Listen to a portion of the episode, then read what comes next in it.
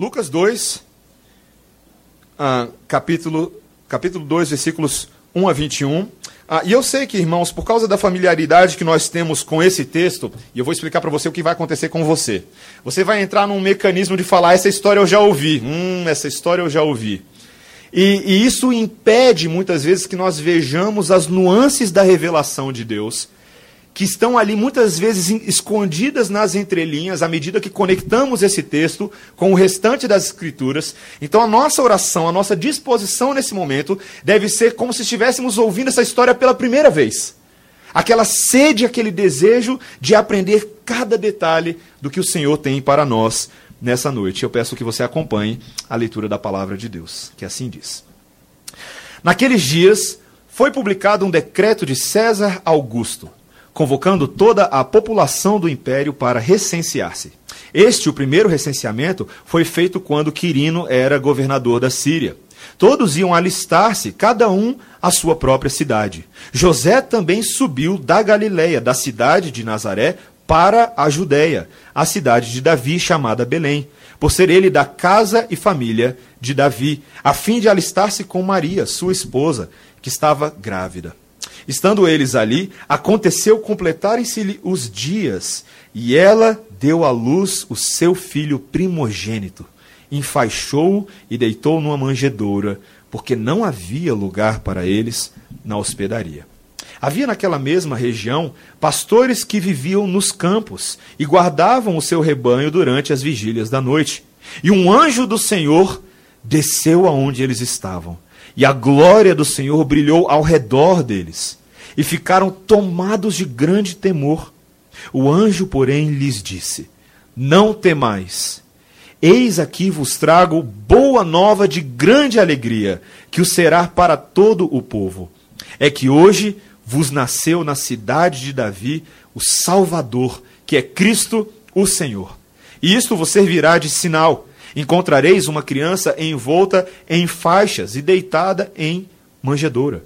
E subitamente apareceu com o anjo uma multidão da milícia celestial, louvando a Deus e dizendo: Glória a Deus nas maiores alturas, e paz na terra entre os homens a quem ele quer bem.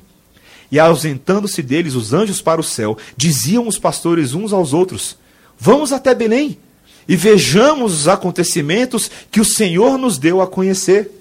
Foram apressadamente e acharam Maria e José e a criança deitada na manjedoura. E vendo, divulgaram o que lhes tinha sido dito a respeito deste menino. Todos os que ouviram se admiraram das coisas referidas pelos pastores. Maria, porém, guardava todas essas palavras, meditando-as no coração. Voltaram então os pastores, glorificando e louvando a Deus por tudo o que tinham ouvido e visto, como lhes fora anunciado. Completados oito dias para ser circuncidado, o menino, deram-lhe o nome de Jesus, como lhe chamara o anjo antes de ser concebido. Até aqui a palavra do Senhor. Vamos orar? Obrigado, Senhor, por esse texto tão belo, tão cheio de detalhes essa palavra inspirada pelo Espírito Santo de Deus, que foi escrita tantos anos atrás, visando nos alcançar hoje, nessa sala. Que glorioso, Senhor, que o Senhor escreveu esse texto para nós. Nós somos os recipientes dessa carta. Queremos te pedir, Senhor, que o Senhor abra o nosso entendimento, abra os nossos olhos espirituais, a nossa compreensão, livra-nos de quaisquer grilhões que nos impeçam e se constituam em obstáculo para a compreensão do que o Senhor tem a falar a nós. Torna a tua voz audível. Essa é a nossa oração em nome de Jesus. Amém. Irmãos, conta o pastor americano Ted Kyle em um dos seus livros uh, que, em meio aos horrores da Primeira Guerra Mundial, ocorreu uma trégua única quando, por algumas horas, alguns dos inimigos comportaram-se como irmãos. Véspera de Natal, em 1900 14. Estava tudo tranquilo na frente ocidental da França, desde o canal inglês até os Alpes suíços. As trincheiras iam terra adentro, até 80 quilômetros perto de Paris. Era uma guerra entre a França, uma guerra entre os britânicos e uma guerra entre os alemães. A guerra tinha apenas cinco meses de idade, mas aproximadamente 800 mil homens já haviam sido feridos ou mortos nesse período. Cada soldado pensava no seu coração naquele dia 24 de dezembro de 1914 se o dia de Natal traria uma nova rodada de luta e uma nova rodada de matança. Mas algo inusitado aconteceu naquele dia 24. No fim da tarde, os soldados britânicos levantaram placas dizendo Feliz Natal, alemães. Feliz Natal. Levantaram acima das trincheiras. E logo come canções começaram a ser ouvidas tanto nas trincheiras alemãs quanto nas britânicas. Quando amanheceu o dia 25, os soldados colocaram as suas armas de lado deixaram as suas trincheiras e começaram a se dirigir em direção aos soldados inimigos. Embora os oficiais de ambos os lados tentassem, sem sucesso, parar as suas tropas, evitando que eles compartilhassem canções e conversassem, mas foi exatamente isso que eles fizeram. Eles se encontraram no dia de Natal para ter comunhão. Houve troca de pequenos presentes e eles passaram juntos o dia de Natal pacificamente soldados de exércitos inimigos por vários quilômetros ao longo da linha de batalha. E isso aconteceu. Vários deles se encontraram. Em até uma certa área, os britânicos chegaram a jogar futebol com os alemães no dia de Natal. E os, os britânicos acabaram, os alemães acabaram vencendo por 3 a 2 aquela partida que aconteceu. Em alguns lugares dessa, dessa frente de batalha, a trégua espontânea continuou até o dia seguinte porque nenhum dos dois lados estava disposto a dar, a disparar o primeiro tiro. Finalmente a guerra recomeçou quando as tropas recém-chegadas, as tropas adicionais, se instalaram e o alto comando de ambos os exércitos ordenou que qualquer atitude de reconciliação informal com o inimigo seria passível de punição, como uma espécie de traição. O que, é que tem sobre o Natal que faz isso acontecer? O que é que leva o dia de Natal ser tão especial que parece que há uma paz diferenciada sobre esse dia, não é verdade? O dia de Natal é um dia que eu e você ansiamos bastante, não é? Não é um dia mais pacífico do que outros dias do, do ano. É um dia que você tem a oportunidade de sentar com a sua família. Quem sabe aqueles que moram distante, voltam a casa para passar um tempo com os familiares, comer algumas coisas gostosas. Hum, já estou sentindo aquele cheiro de Chester, não é? Aquele Chester gostoso, aqueles arroz, arroz com passas, que eu não sei como é que o pessoal traga aquilo, não é verdade? Mas faz parte daquele clima, faz parte. Existem troca de presentes, ah, existem conversas e cânticos que são entoados. Nós trocamos cartões, um, um tio mais espalhafatoso decide se vestir de Papai Noel e coisas do tipo. Nós desejamos felicitações uns aos outros e muitas pessoas aí afora desejam boas energias, né? já começam a desejar um, um bom ano, mas o significado dessas boas festas, na é verdade, como os cartões colocam, ah, muitas vezes não transcende o próprio acontecimento dessas festas. É como se o dia de Natal fosse um feriado especial, porque nós temos amigo oculto, nós temos chocolate quente, coisas do tipo, mas o acontecimento não transcende, os eventos e significados não transcendem esse próprio dia. Muitas pessoas no comércio tratam meramente como mais um dia, um desses bons dias para venda, para vender e, e consumir, levar o pessoal a comprar doidado. Mas o fato, irmãos, é que a maioria das pessoas desse mundo, mesmo aqueles que admitem a existência de um tal bebê Jesus que torna tudo mais bonitinho, não compreendem o significado profundo aludido por essa data ou por esse evento. Ignoram o fato de que existe um Deus que se encarnou e se humilhou e trouxe não uma paz de um dia, não uma paz temporária, mas uma paz real de valor eterno. O que acontece por ocasião da vinda do Senhor Jesus Cristo ao mundo é o cumprimento da promessa do Messias, do Rei pacificador que haveria de promover um novo estado de reconciliação entre Deus e os homens, mas infelizmente, essa notícia não parece ser tão importante para as pessoas. Não parece ser tão importante quanto o bonequinho do Ben 10 que eu vou ganhar daqui a pouco. Ou tão importante quanto as brincadeiras que vão ser realizadas durante esse dia. Meus irmãos, tantas vezes nós mesmos nos acostumamos com o Natal, não é verdade? Nós mesmos, povo de Deus. Essa é uma mensagem batida. E por isso o Senhor hoje quer restaurar uma coisa no seu e no meu coração, para que você nunca mais pense no Natal da mesma maneira. Ele quer que você entenda que o divino invadiu o ordinário. De que o Deus eterno coloca o seu dedo na história e invade ela de uma maneira impressionante. A promessa se cumpriu, porque o Deus Emanuel está conosco agora permanentemente, e a história do mundo foi mudada de uma vez por todas. Com a entrada dele houve uma garantia uma mudança no rumo das coisas. Nós veremos hoje, queridos, nesse texto, que o nascimento de Jesus representa boas novas de imensa alegria. E o Deus Emanuel se encarnou entre os homens para a glória do próprio Deus e para a salvação do pecador. É isso que nós veremos hoje. Nós veremos isso em três pontos. Ah, o nosso primeiro ponto, nós vamos considerar o tempo e a ocasião soberana determinados para o humilde nascimento do Senhor Jesus Cristo. Depois nós veremos o anúncio dessa boa nova de grande alegria aos pastores no campo. E em último lugar, nós trataremos do grande encontro em Belém, que culmina em profunda adoração e missão. Acompanhe comigo a partir da leitura do verso 1. O texto começa dizendo: naqueles dias. naqueles dias. Essa é a expressão.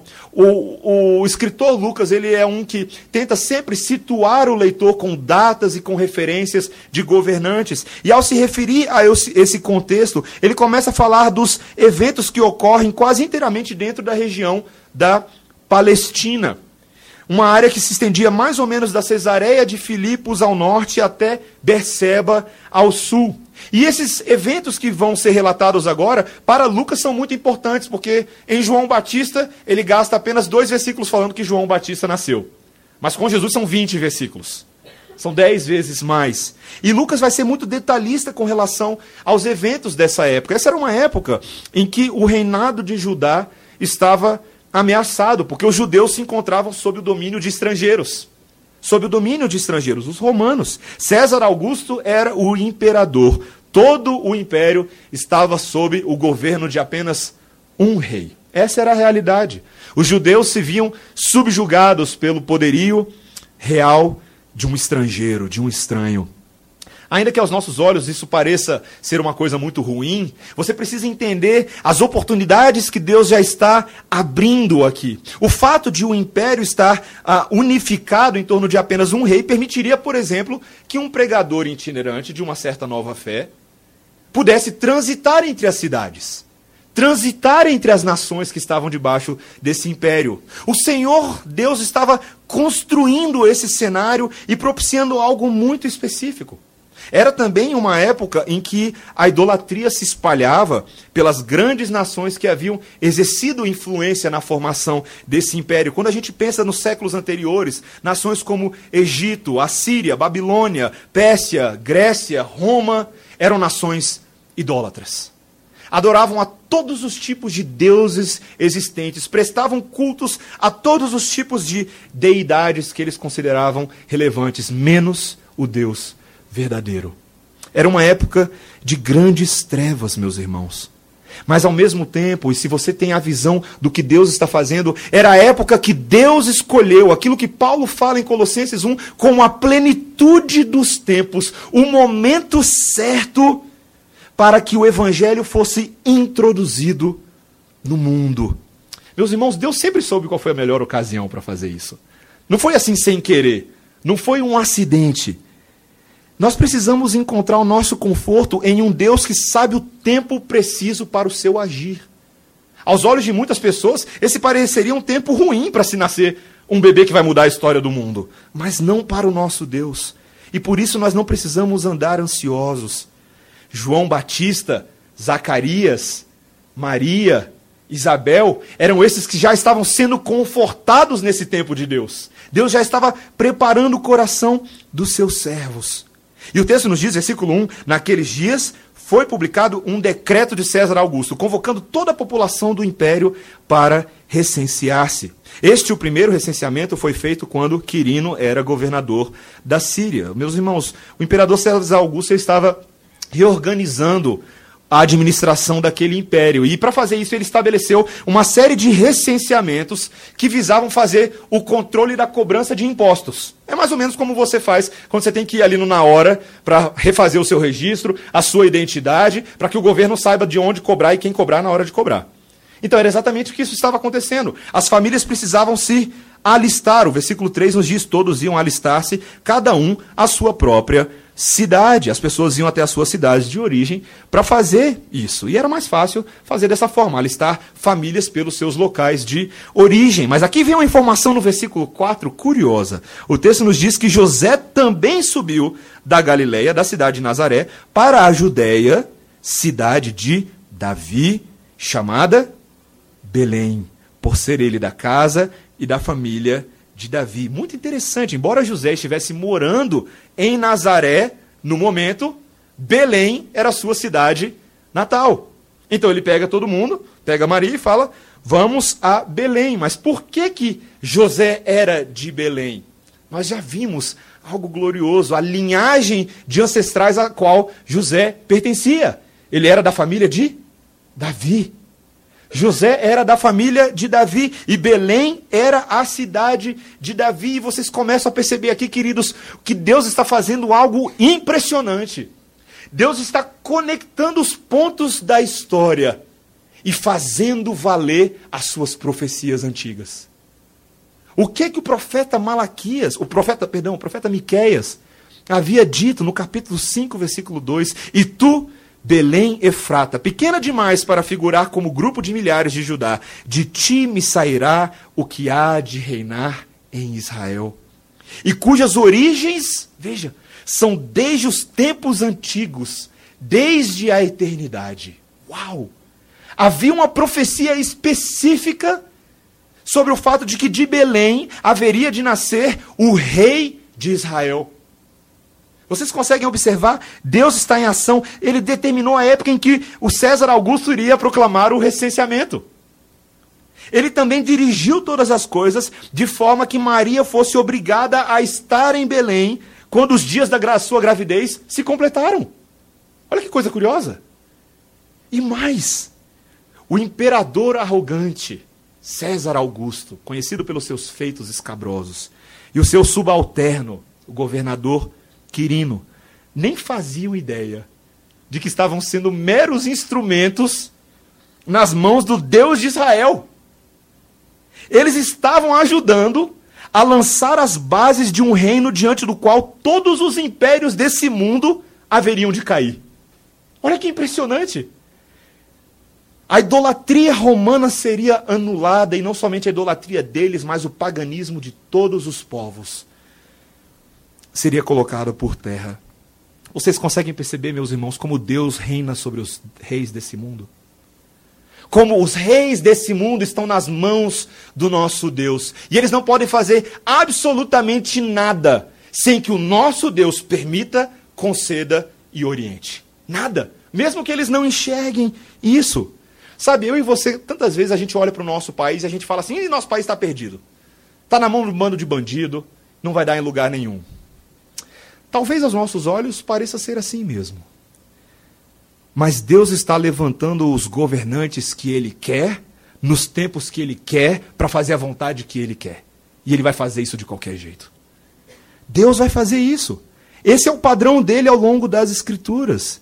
E não é diferente agora. Os reis e governantes desse mundo, mesmo com todo o seu poder, nada podem fazer se o nosso Deus não estiver conduzindo. E veja, o versículo 7 nos diz uma vez que chegaram os dias de Maria, o que, que aconteceu? Ela deu à luz o seu filho primogênito, enfaixou-o e deitou numa manjedoura, porque não havia lugar para eles na hospedaria. É chegado o dia, depois de nove meses, provavelmente, meus irmãos, o que é que acontece? Maria dá à luz ao Filho de Deus. Uma pausa nesse momento, eu deixo você pensar sobre isso dois segundos. Eu fico em silêncio dois segundos. Considere isso. Considere isso.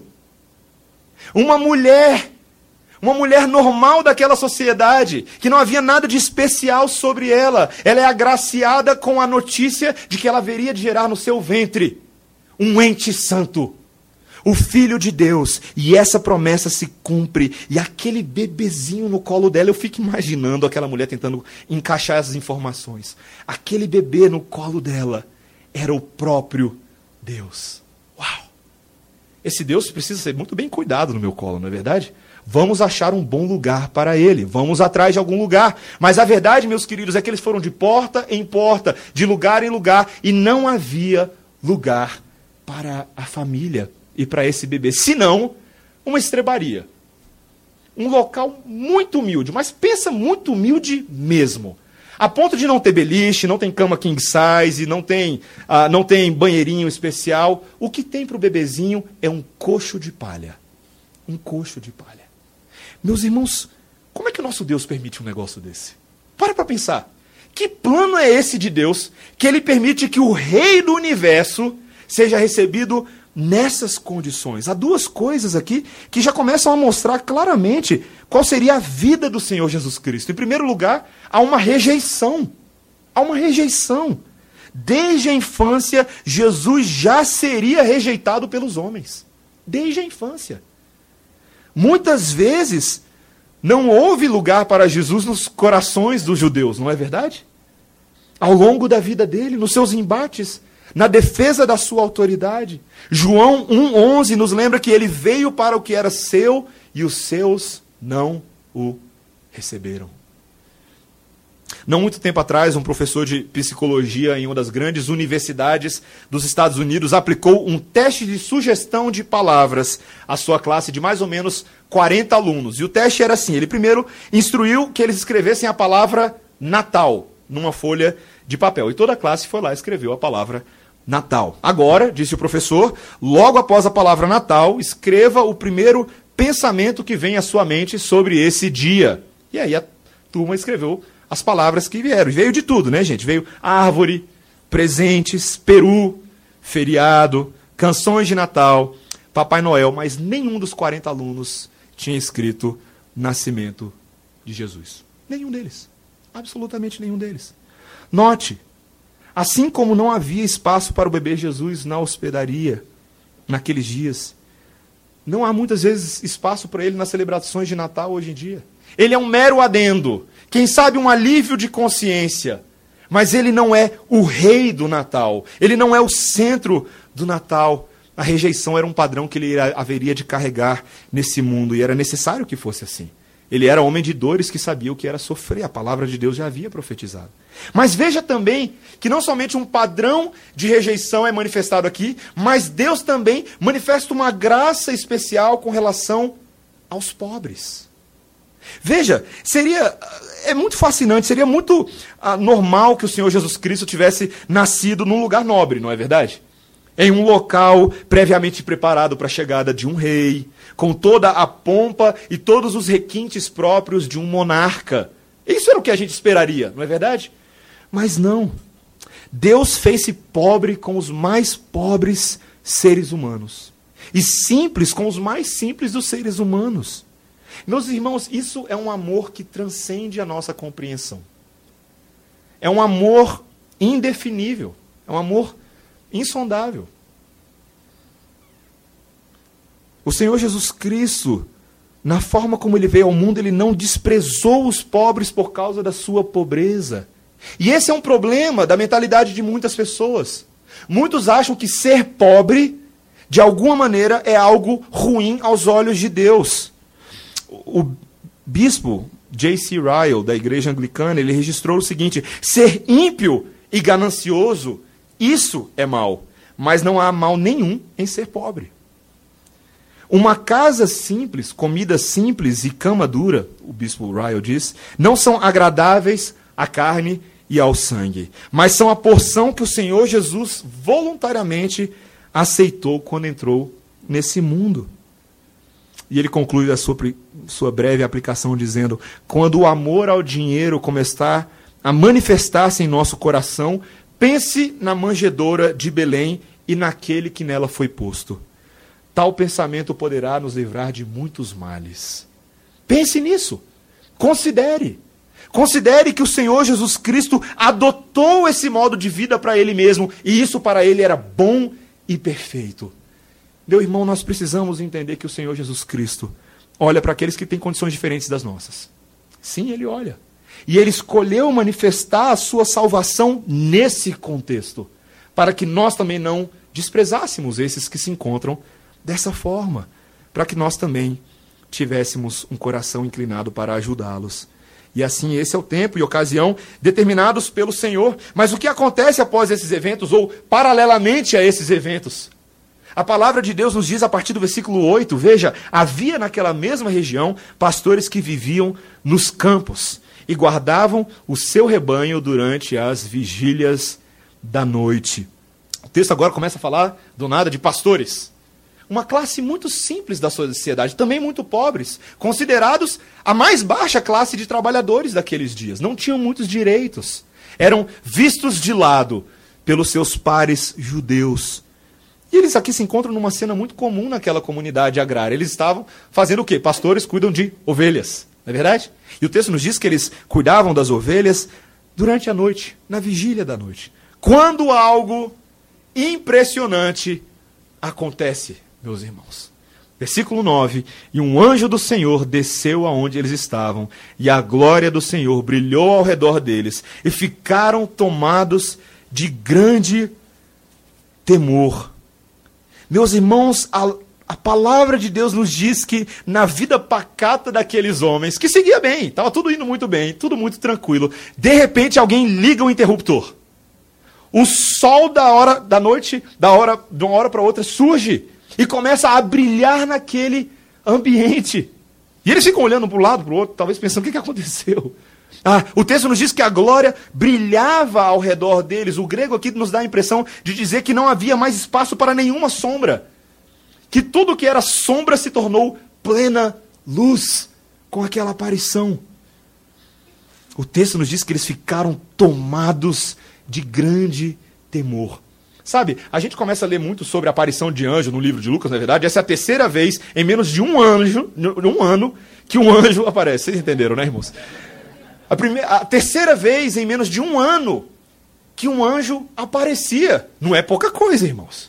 Não é pouca coisa. E a gente começa a se acostumar, né? Anjo para cá, anjo para lá, cadê o meu anjo? Mas a palavra de Deus nos mostra que todas as vezes nas escrituras sagradas que essas teofanias ocorriam, normalmente Deus vinha proclamar julgamento. Deus vinha proclamar de que aqueles que estavam em caminho de morte deveriam se arrepender e, se não fizessem, seriam mortos, condenados. No Antigo Testamento está repleto desse tipo de aparições. Mas é interessante, irmãos, que esses homens judeus, talvez conhecendo a história das teofanias do povo de Deus no passado, ficam de fato tomados de grande temor. Ficam desesperados, temendo pela própria vida. Mas esse anjo, suas primeiras palavras, são palavras para confortar a ansiedade deles, e ele lhes diz, versículo 10: Não temais. O primeiro elemento da anunciação evangelical é não temam. Eu sei que vocês estão com medo. Eu sei que vocês estão tremendo nas bases. É natural que vocês fiquem assim. Mas não temam. Porque o que o anjo veio trazer, meus irmãos, como isso é precioso e profundo. Veja a linguagem que ele utiliza no versículo 10. Eis que aqui vos trago boa nova de grande alegria, que será para todo o povo. Ele começa com esse conforto divino, mas a segunda coisa que ele anuncia é boa nova. Ou a palavra grega evangelion, que você conhece essa palavra. Evangelho. Evangelho. Boa nova. O que o anjo estava falando é que a escuridão que cobria o mundo há mais de quatro mil anos estava para ser dissipada. Que o caminho do perdão e da paz estava preparado que a cabeça de Satanás seria esmagada, que a liberdade seria proclamada aos cativos e a vista restituída aos cegos, que as sombras, tipos e figuras do passado seriam agora concretizadas de uma vez por todas. O nome disso é Evangelho, meus irmãos. Jesus Cristo é o auge, é a plenitude, é o melhor de Deus para nós. Há um cântico que muitos cantam por aí nas igrejas, eu mesmo já cantei bastante, que diz assim: O melhor de Deus ainda está por vir. Aí a gente canta, a gente declara, a gente fala que a bênção do Senhor vai acontecer nas nossas vidas. Como se o melhor de Deus já não tivesse vindo, meus irmãos, porque ele veio. O melhor de Deus já veio. E se você está esperando alguma coisa melhor, é porque você perdeu o bonde da história. Ele veio e o anjo veio para proclamar essa notícia. Veja, é uma notícia, uma boa nova de grande alegria. De grande alegria. Deveria causar júbilo no coração do povo, regozijo. Eles deveriam explodir de emoção. A luz dessa notícia, ela era muito importante. E o texto nos diz que é uma alegria não somente para aqueles pastores. Olha o que, que o texto está falando versículo 10. O que, que ele diz? Que o será para todo o povo. Para todo o povo. Pastores, essa alegria não é somente para vocês, essa alegria é para todas as pessoas. Meus irmãos, quando eu e você recebemos a boa nova de grande alegria sobre Cristo, você precisa entender que guardá-la para você mesmo é egoísmo. E você está pecando contra Deus ao fazer isso. Eu e você não temos o direito, não temos o direito de fazer com que a boa nova de alegria pare em nós. Não temos esse direito. Muito pelo contrário, ela deve ser compartilhada com o restante do povo, para que todos sejam salvos e se alegrem conosco. E eu te pergunto: você tem feito isso? Você tem falado da boa nova de alegria, não somente no dia 25, mas no 26, no 27, no mês seguinte, no que vem antes. Meus irmãos, sabe, muitas vezes nós somos tímidos para evangelizar, não é verdade? Nós temos medo das opiniões das pessoas. Qual foi a última vez que você parou para alguém e falou de Jesus para ela na cara e na coragem? Nada. Nós somos tímidos.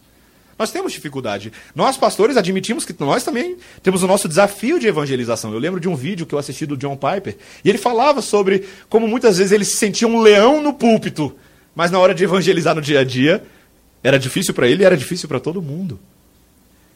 Mas a nossa timidez não nos deve impedir de pelo menos tentar. Será que você tem pelo menos compartilhado, quem sabe, um panfleto ou convidado aquela pessoa com quem você se depara todos os dias para ir lá na sua igreja? Será que você faz isso? Será que você já fez isso alguma vez? Ou você tem medo até disso? Sabe, porque talvez você não saiba como anunciar a boa nova para ela, mas ao convidar ela para a igreja, ela vai ter a oportunidade de ao domingo ouvir a boa nova sendo proclamada de púlpito pelos anjos do Senhor, que são seus pastores. Faça isso. Não tenha medo. Convide. Convide as pessoas. Porque essa é a mensagem que nós cremos e essa é a mensagem que transforma. Não se intimide. E qual é o conteúdo dessa mensagem? Olha o versículo 11. É que hoje vos nasceu na cidade de Davi o Salvador, que é Cristo o Senhor. Meus irmãos, eu não sei se tem muito mais frases nas Escrituras que abarcam a grandeza dessa declaração do anjo. Que identificação! Três elementos aparecem. A primeira coisa que ele fala é que ele é o Salvador. Ele é aquele que tem uma missão de resgate. É aquele salva-vidas. Aquele que vai nos resgatar da nossa condição de afogamento nas trevas em que nós estamos. Ele vem para nós. Ele vem para nos livrar do pecado. Mas a Bíblia também nos diz que ele é Cristo. O que significa essa palavra? Cristo é o Messias o escolhido, o ungido de Deus para essa tarefa especial. Ou seja, esse Salvador não é genérico. Esse Salvador não é qualquer um, não é qualquer alternativa de estilo de vida, não é qualquer ideologia, não é uma filosofia interessante, não é uma dieta vegana, não é nada desse tipo, meu irmão. Esse Salvador é Cristo, o Messias, o escolhido profético de Israel. É um título ao invés de um nome. Muitas pessoas acham que o nome de Jesus era primeiro nome Jesus, sobrenome Cristo. Né? Não. Era um título. Um título que representava muito para o povo judeu. Esse era o grande escolhido, o melhor Moisés, o melhor Davi, o melhor Abraão. Esse era o top dos tops, meus irmãos. O melhor de todos. Mas o texto nos diz claramente que ele não é somente homem que ele não é somente um homem especial capacitado para essa tarefa, mas ele é Senhor. O Senhor. E essa palavra aqui, meus irmãos, é a palavra Deus. Ele é Deus. Jesus Cristo é Deus. Você crê nisso nessa noite, meu irmão? Você crê que Jesus Cristo de Nazaré é Deus encarnado entre nós, vivendo para que nós tenhamos vida, morrendo para que nós tenhamos vida, ressuscitando para que nós tenhamos vida, subindo ao céu para que nós tenhamos vida. Ele é o nosso Deus, ele é o nosso Senhor. Meus irmãos, que cena gloriosa. E o texto nos diz que algo ainda mais impressionante ocorre no versículo 13. Veja, o que começa a acontecer? E subitamente apareceu com aquele anjo no céu uma multidão da milícia celestial, louvando a Deus e dizendo: Glória a Deus nas maiores alturas e paz na terra entre os homens, a quem Ele quer bem. É como se Deus estivesse falando através daquele anjo. Eu não sei se vocês estão entendendo bem a mensagem que eu estou trazendo para vocês, mas não se preocupem porque eu tenho um coral. Eu tenho um coral. E esse coral maravilhoso. Vem, vem, coral, vem. E aquela. Imagina a cena, meus irmãos. Aquela. O texto nos diz milícia. Milícia é uma palavra usada para descrever milhares e milhares de milhares. Milhares de anjos aparecem no céu, cantando todos a uma só voz. Glória a Deus nas maiores alturas. Você já teve oportunidade de ver algum coral que te tira o fôlego? Você já teve? Eu já tive. Eu lembro lá nos Estados Unidos, a primeira vez que eu fui na igreja presbiteriana Redeemer. Era uma igreja que tinha brancos e negros, e meu sonho era ver um coral negro cantando, né? Era o meu sonho, ver o pessoal ah, fazendo aquelas coisas de filme. Né? E eu lembro que a primeira vez que eu os vi cantando, aquilo de fato foi glorioso para mim.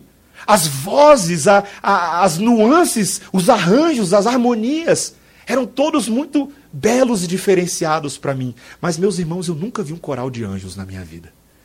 E eu não tenho noção do que isso significa. Eu não consigo, a minha mente não consegue abarcar a grandeza não somente dessa aparição, dessa visão, mas do que eles estão cantando, porque todos a uma só voz proclamam glória a Deus nas alturas. Esse cântico angelical tem sido conhecido ao longo da história da igreja protestante como o terceiro cântico do livro de Lucas, que nós chamamos em latim de In excelsis Deo Glória a Deus nas maiores alturas. Isso significa que nós tributamos o mais alto grau de louvor a Deus por causa da vinda de Jesus ao mundo. Você consegue entender? É como se os anjos estivessem falando: Deus abriu o mar vermelho, glória a Deus. Deus fez o maná sair do céu e cair em terra para que o povo se alimentasse, glória a Deus.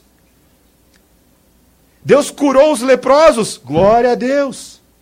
Deus libertou o seu povo com forte mão do Egito com dez pragas, glória a Deus. Mas Deus enviou, enviou o seu filho ao mundo. Glória a Deus nas maiores alturas, porque esse é o maior evento de todos os tempos. É o maior evento de todos. É o evento mais digno da nossa consideração e do nosso louvor. E qual é a consequência dele? O cântico diz, veja, e paz na terra entre os homens a quem ele quer bem.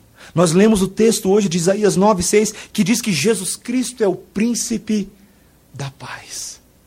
Você consegue entender que essa paz fornecida por Jesus é diferente da paz que o mundo conhece? Não é uma paz de um dia, não é uma paz de, de um momento, mas a guerra existente entre o Deus e o homem, a inimizade causada por causa da rebelião e do pecado, agora ela vai ser colocada por terra. A reconciliação, a inimizade está chegando ao fim. Teremos paz real, paz verdadeira, paz entre os homens, os homens a quem Deus quer o quê? Quer bem. Esse Deus glorioso, esse Deus que enxerga as trevas do mundo, ele deseja o bem dos homens. E Jesus vem para executar o bem-querer de Deus na terra. Meus irmãos, essa paz de Deus, ela não vem apenas para todos os seres humanos desse mundo, mas ela vem de uma forma muito especial para aqueles que estão em Cristo Jesus hoje. Eu sei que você enfrenta problemas na sua vida e eu também enfrento problemas, como pastor tem vários. Mas eu te pergunto, será que você tem descansado na paz que você encontra só em Jesus? Ou será que você está aflito demais com as coisas desse mundo para descansar na paz de Jesus? Não tem muito tempo para isso agora, não. Será que você compreende que o que Cristo conquista para nós ao vir a esse mundo é uma paz que excede todo entendimento?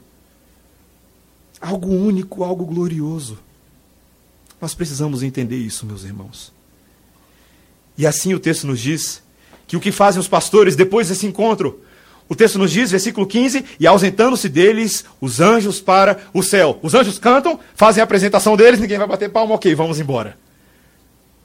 E ficam ali aqueles pastores no campo depois de um encontro desse. Eu fico imaginando o que você faz depois de um encontro desse, né? O que você faz depois de um encontro desse? Você olha um para o outro e fala assim: me belisca para ver se é verdade. O que aconteceu aqui? O que foi que acabou de acontecer? Esses homens estavam cientes da grandeza e da revelação de Deus. Mas olha o que, que eles fazem, olha que beleza. Eles têm pressa, os pastores querem conferir esse anúncio, essas boas novas. Curiosamente, os pastores não duvidam, não questionam, não hesitam, mas eles querem se dirigir ao bebê Jesus, o qual eles conheceram de ouvir falar, mas agora os seus olhos querem contemplar. Eles estão sedentos pelo Messias e o texto nos diz que eles foram apressadamente e acharam Maria e José e a criança deitada na manjedoura. Será que quando você ouve boas no... as boas novas sobre Jesus, você quer apressadamente correr para ele? Você quer adorá-lo? Você quer a intimidade dele, a presença dele na sua vida? Será que você almeja isso? E que encontro jubiloso ocorre ali, meus irmãos. Versículo 17: E vendo o bebê, vendo-o, os pastores viram o bebê, era verdade. O que, que eles fazem? Eles divulgaram o que lhes tinha sido dito a respeito deste menino. E todos os que ouviram se admiraram das coisas referidas pelos pastores.